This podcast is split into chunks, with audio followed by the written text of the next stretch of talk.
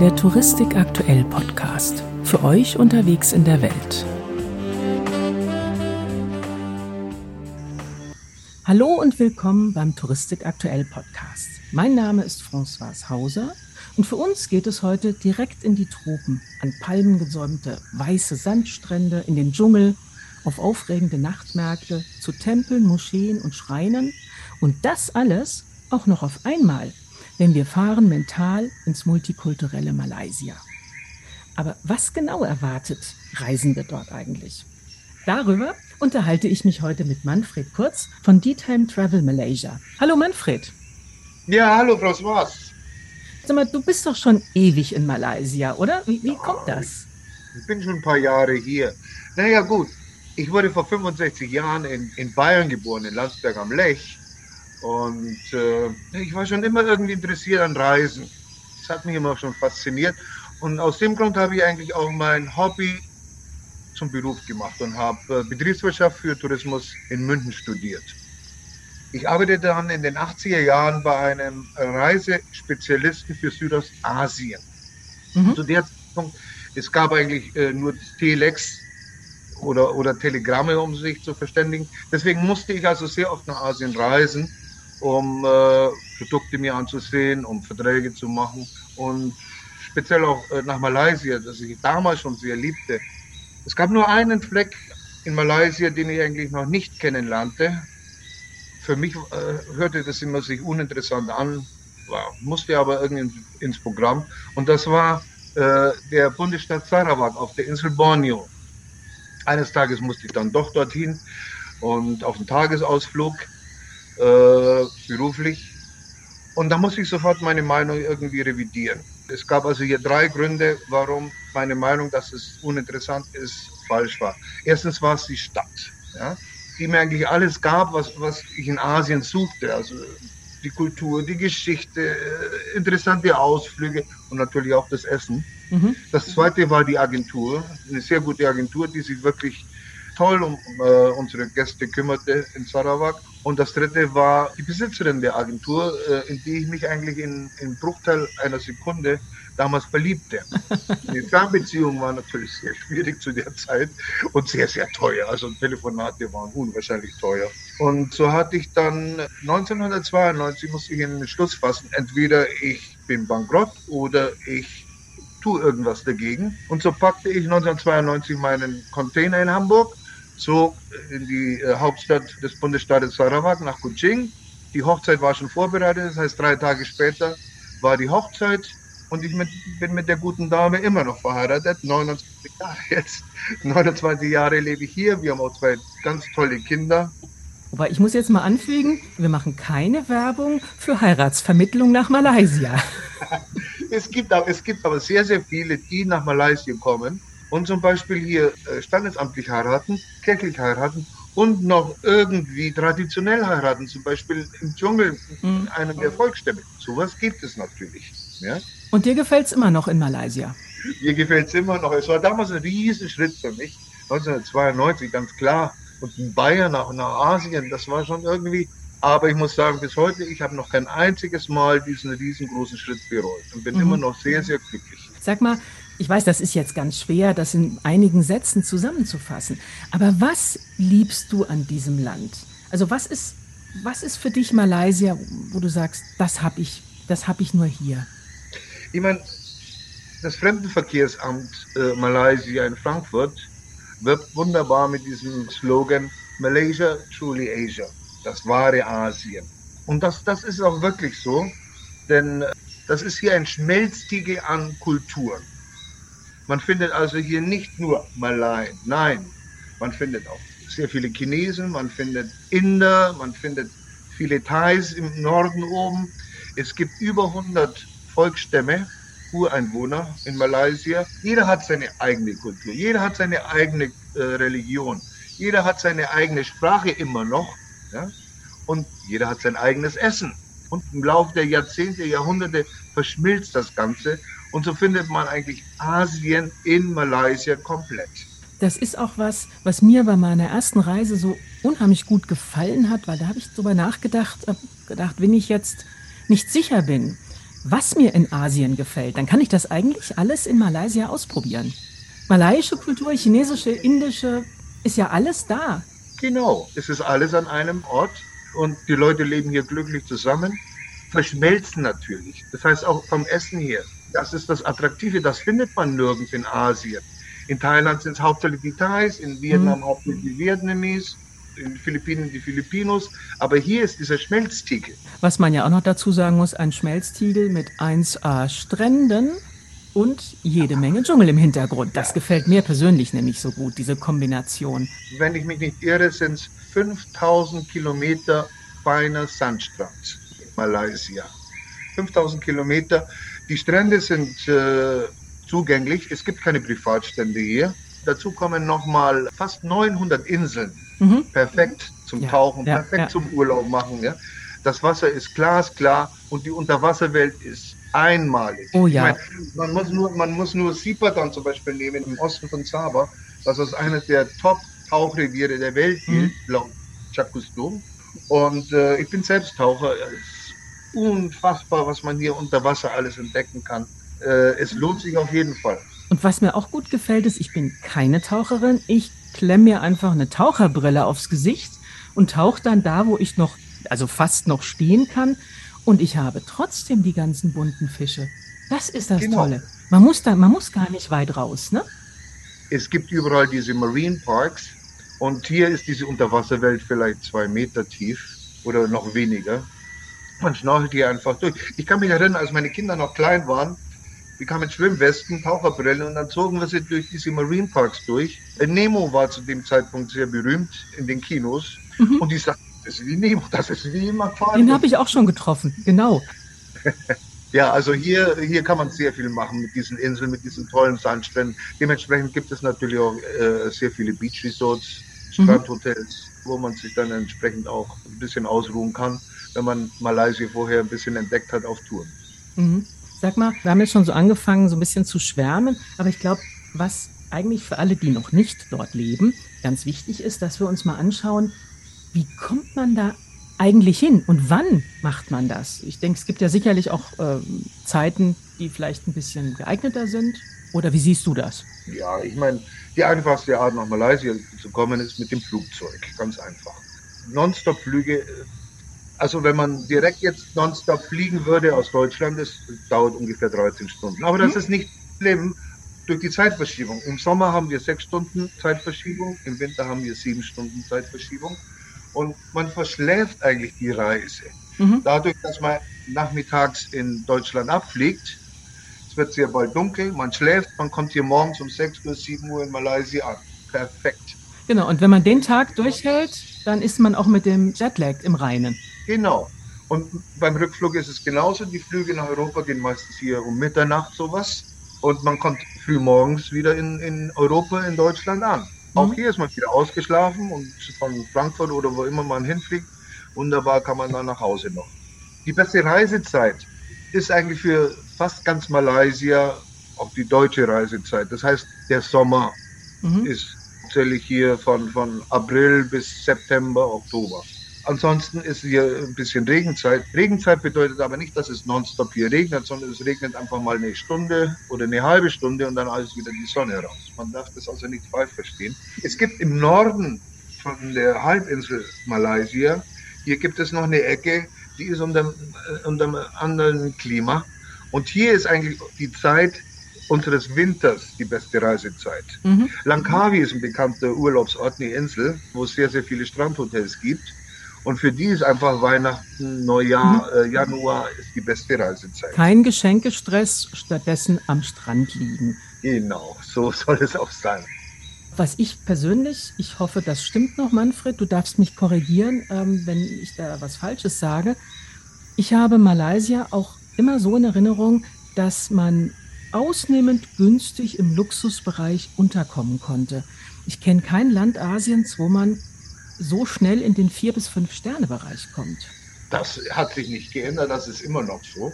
Und da ist Malaysia eigentlich ganz stolz. Die Lebenshaltungskosten in Malaysia sind relativ niedrig und dementsprechend sind natürlich auch die Hotels. Man kann also hier schon für äh, ein bisschen über äh, oder für 100 Euro kann man also in so einem tollen Fünf-Sterne-Hotel übernachten. Und im Vergleich, wenn ich dann nach Europa reise, sind natürlich ganz andere Preise. Ja? Kriegst du eine Butze am Bahnhof.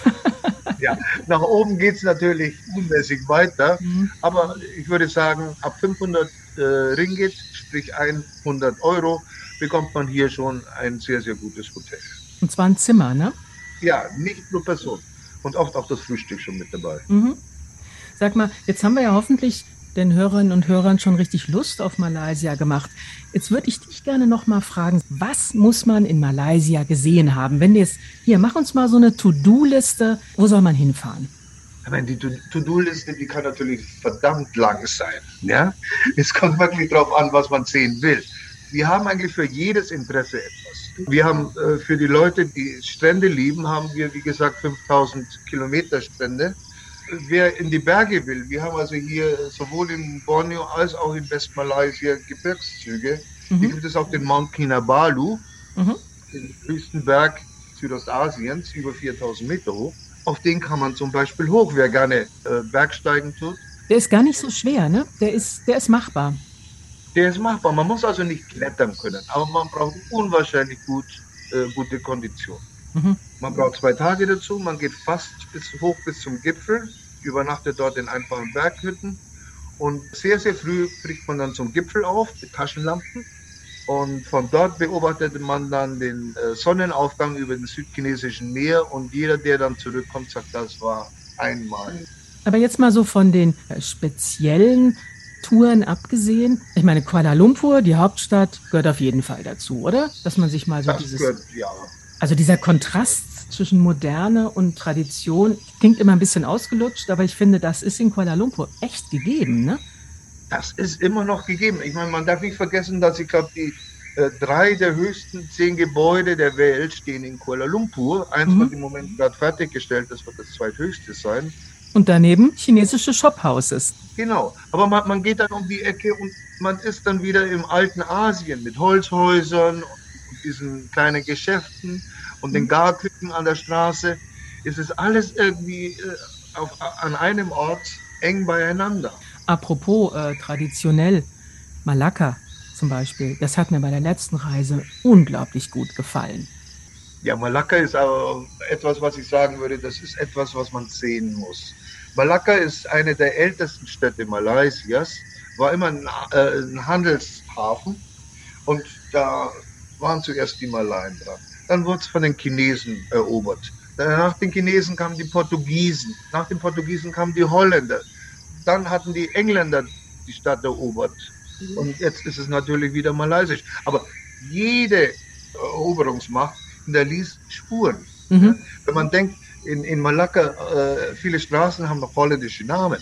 Mhm. Ja?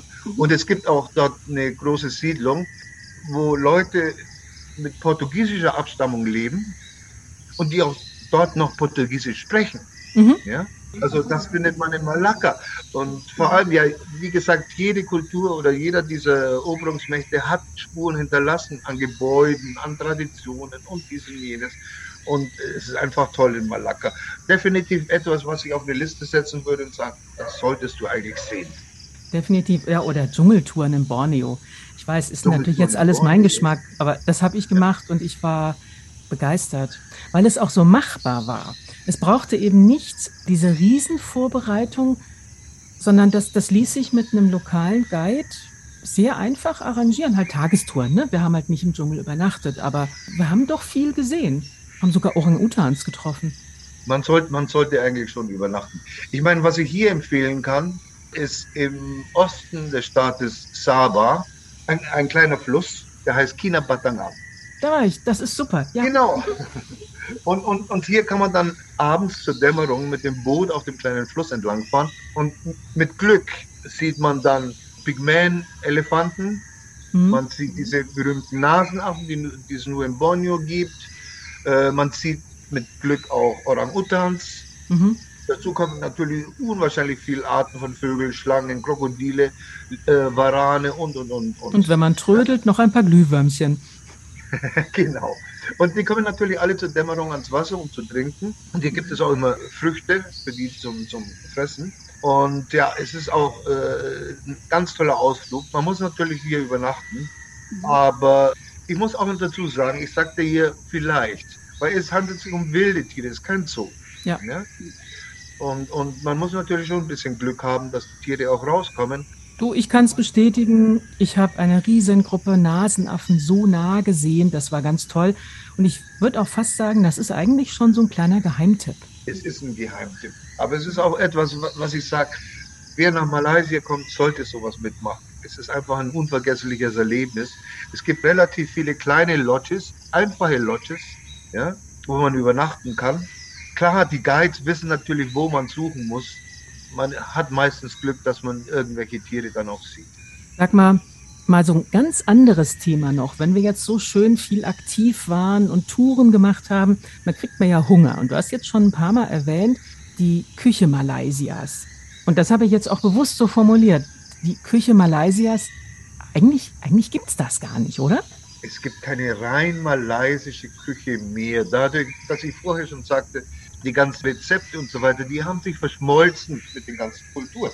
Klar, es gibt noch hier äh, chinesische Restaurants, es gibt äh, indische Restaurants, aber die malaysische Küche eigentlich ist, wie gesagt, verschmolzen. Ja? Dadurch, dass wir hier den Dschungel haben, gibt es natürlich unwahrscheinlich viel Gemüse, tolles Gemüse. Ja? Es gibt äh, Früchte, Liches zum Beispiel, sehr, sehr mhm. viel äh, Arten dazu. Es gibt die Durian, die Königin der Früchte. Die man nicht mit Alkohol essen darf? genau, aber die die meisten Europäer ein bisschen umgehen, da die einen sehr, sehr äh, strengen Geruch hat. Ja gut, das ist sozusagen der Roquefort-Käse der Obstwelt, ne? Genau, also ich vergleiche es immer damit, man geht eine Woche im Dschungel Trekking, wechselt dabei nie die Socken und dieser Geruch, das ist genau der Geruch einer Durien. Aber die Einheimischen, die lieben den. Es gibt Durienfeste. Die Leute kommen aus Asien, kommen nach Malaysia, um hier Durien zu essen. Isst du das selbst? Ich esse es, ja. ja ich ne? bin ja, wie gesagt, schon lange hier. Mir macht das nichts mehr aus.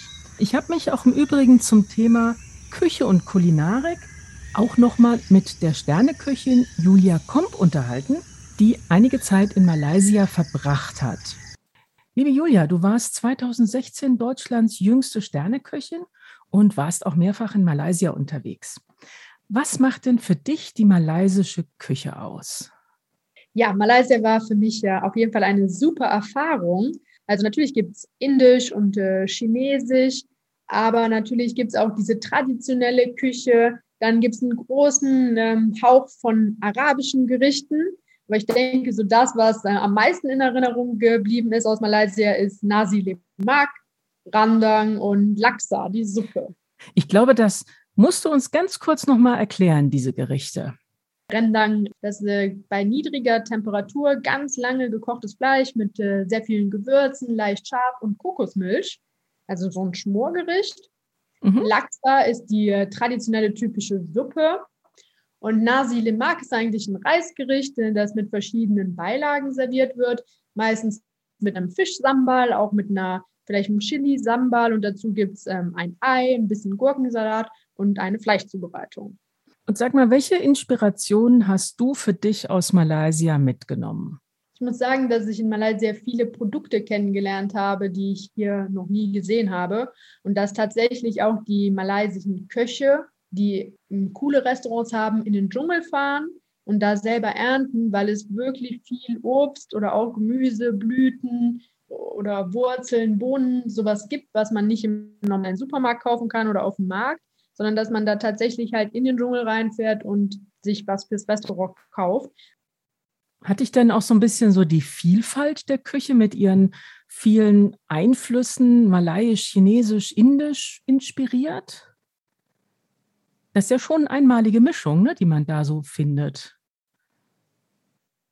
Also mich war oder ich war schon sehr verwundert, wie viele Einflüsse sind und dass auch die Leute alles probieren, alles essen und nicht sagen, ah nee, indisch nicht oder nee, wir essen nur gegrilltes Fleisch oder so. Jeder isst überall und dieses Multikulti-Leben und ähm, dieses gemeinsame Leben, das hat mich dort schon ähm, sehr ja, wie soll man sagen, mitgerissen und ich habe mich gefreut, dass so viele verschiedene Einflüsse nebeneinander existieren. Also Little India war für mich halt äh, wie so ein kleines Paradies, schon der Geruch überall. Und ähm, auch die Arab Street war ähm, so ein eigenes Viertel mit eigenen Gewürzen und direkt daneben gibt es dann so einen kleinen Stand mit Lachsersuppe. Also ich fand es ähm, ein sehr buntes Treiben, sehr freundliche Menschen und kulinarisch einiges zu bieten. Ja, vielen Dank, Julia, für deine Eindrücke. Und äh, du wirst bestimmt noch mal hinfahren, oder? Ja, auf jeden Fall. So, aber zurück zu dir, Manfred. Hast du vielleicht noch so einen ultimativen Tipp auf Lager, wo du sagst, komm, das musst du in Malaysia gemacht haben? Ja, ich meine, was, was vielleicht noch auf die Liste gehört und was man vielleicht auch nicht mehr sehr lange sehen kann, ist ein Besuch eines Langhauses in Sarawak. Mhm. Dort leben die Iban, die ehemaligen Kopfjäger der Insel, die berühmten Kopfjäger von Borneo aber ein ganz, ganz liebes Volk dort oben. Man muss natürlich auch dort zwei Tage mindestens einplanen und drei sind natürlich viel besser. Und man, man übernachtet, man lebt dann mit diesen E-Bahns in dieser Zeit. Es ist nichts touristisch, es ist nichts für Touristen vorbereitet oder sonst was. Mhm. Man kommt einfach in das Leben dieser E-Bahns rein und sieht, wie die leben, wie die arbeiten, ja, man kann die auf die Felder begleiten und sehen, wie sie eben hier ihre Felder bestellen. Es ist authentisch ja. einfach, ne? Es ist wirklich es ist echt. absolut authentisch. Ja. Mhm. Viele Leute denken immer, es ist einfach nur für Touristen irgendwie eine Attraktion, die vorbereitet wurde. Aber hier ist nichts vorbereitet. Das ist wirklich das richtige Leben. Mhm. Sind ein bisschen zurück in die Steinzeit. Und ich mache mir manchmal Sorgen, äh, dass die Leute sagen, ja mein Gott, das ist mir viel zu einfach. Aber äh, in 29 Jahren mache ich diese Touren jetzt und ich habe viele Leute schon zum Langhaus geschickt und es kam kein einziger, der sich beschwert hat, dass es zu einfach war. Jeder kam und sagt, das war ein Erlebnis. Ja? Mhm. Also sowas sollte auf die Liste auch. Klar, die, die Zivilisation, die rückt immer mehr, auch in den Dschungel rein. Und die Anzahl der authentischen Langhäuser, die nimmt sehr, sehr ab. Auch die Bereitschaft der IBANs, Gäste zu haben, die einem hier äh, nonstop durchs Wohnzimmer laufen und so weiter, ist natürlich auch irgendwie. Und deswegen sage ich, es ist eigentlich zeitlich bedingt. Mhm. Wir zum Beispiel, wir haben ein eigenes Langhaus. Mit, wir kümmern uns um die Leute, wir schicken also regelmäßig Milchpulver zum Beispiel da hoch. Und, und deswegen sind unsere Gäste dort sehr, sehr willkommen. Aber man weiß ja nie, wann der Fortschritt eigentlich so weit ist. Das ist doch aber immer so mit, mit den ganz tollen Sachen, die muss man gleich machen, oder? Da darf man nicht lange warten. Aber ich glaube auch, das ist ein ganz schöner Tipp von dir, den ich den Hörerinnen und Hörern auch absolut ans Herz legen würde. Ansonsten, Manfred, unsere Zeit geht hier zu Ende. Dir ganz, ganz vielen Dank für die tollen Tipps. Du hast mir jetzt richtig Lust Herzlich auf Malaysia willkommen. gemacht. Ich könnte jetzt direkt den Koffer packen. Und für unsere Hörerinnen und Hörer haben wir nochmal alle Links und weiterführenden Infos zusammengefasst in den Show Notes. Und natürlich gibt es auch jede Menge Informationen beim Malaysia Tourism Promotion Board in Frankfurt online unter www.malaysia.travel oder auf Facebook einfach mal malaysia.travel eingeben. Dann bekommt ihr auch noch ganz viele Hintergrundinfos. Da kann ich eigentlich nur sagen, nochmal Manfred, vielen Dank an die Hörerinnen und Hörer. Viel Spaß beim Armchair Traveling Vielleicht sieht man sich ja irgendwann mal in Malaysia. Das, war, das hat mich auch gefreut und ich hoffe, dass, dass ich vielleicht einigen Leuten Appetit auf das Land und einen Besuch gemacht habe und würde mich freuen, einige der Leute irgendwie hier begrüßen zu dürfen und ihnen die wunderbaren Sachen in Malaysia ja. zu zeigen. Vielen Dank und an alle da draußen. Tschüss und bis bald.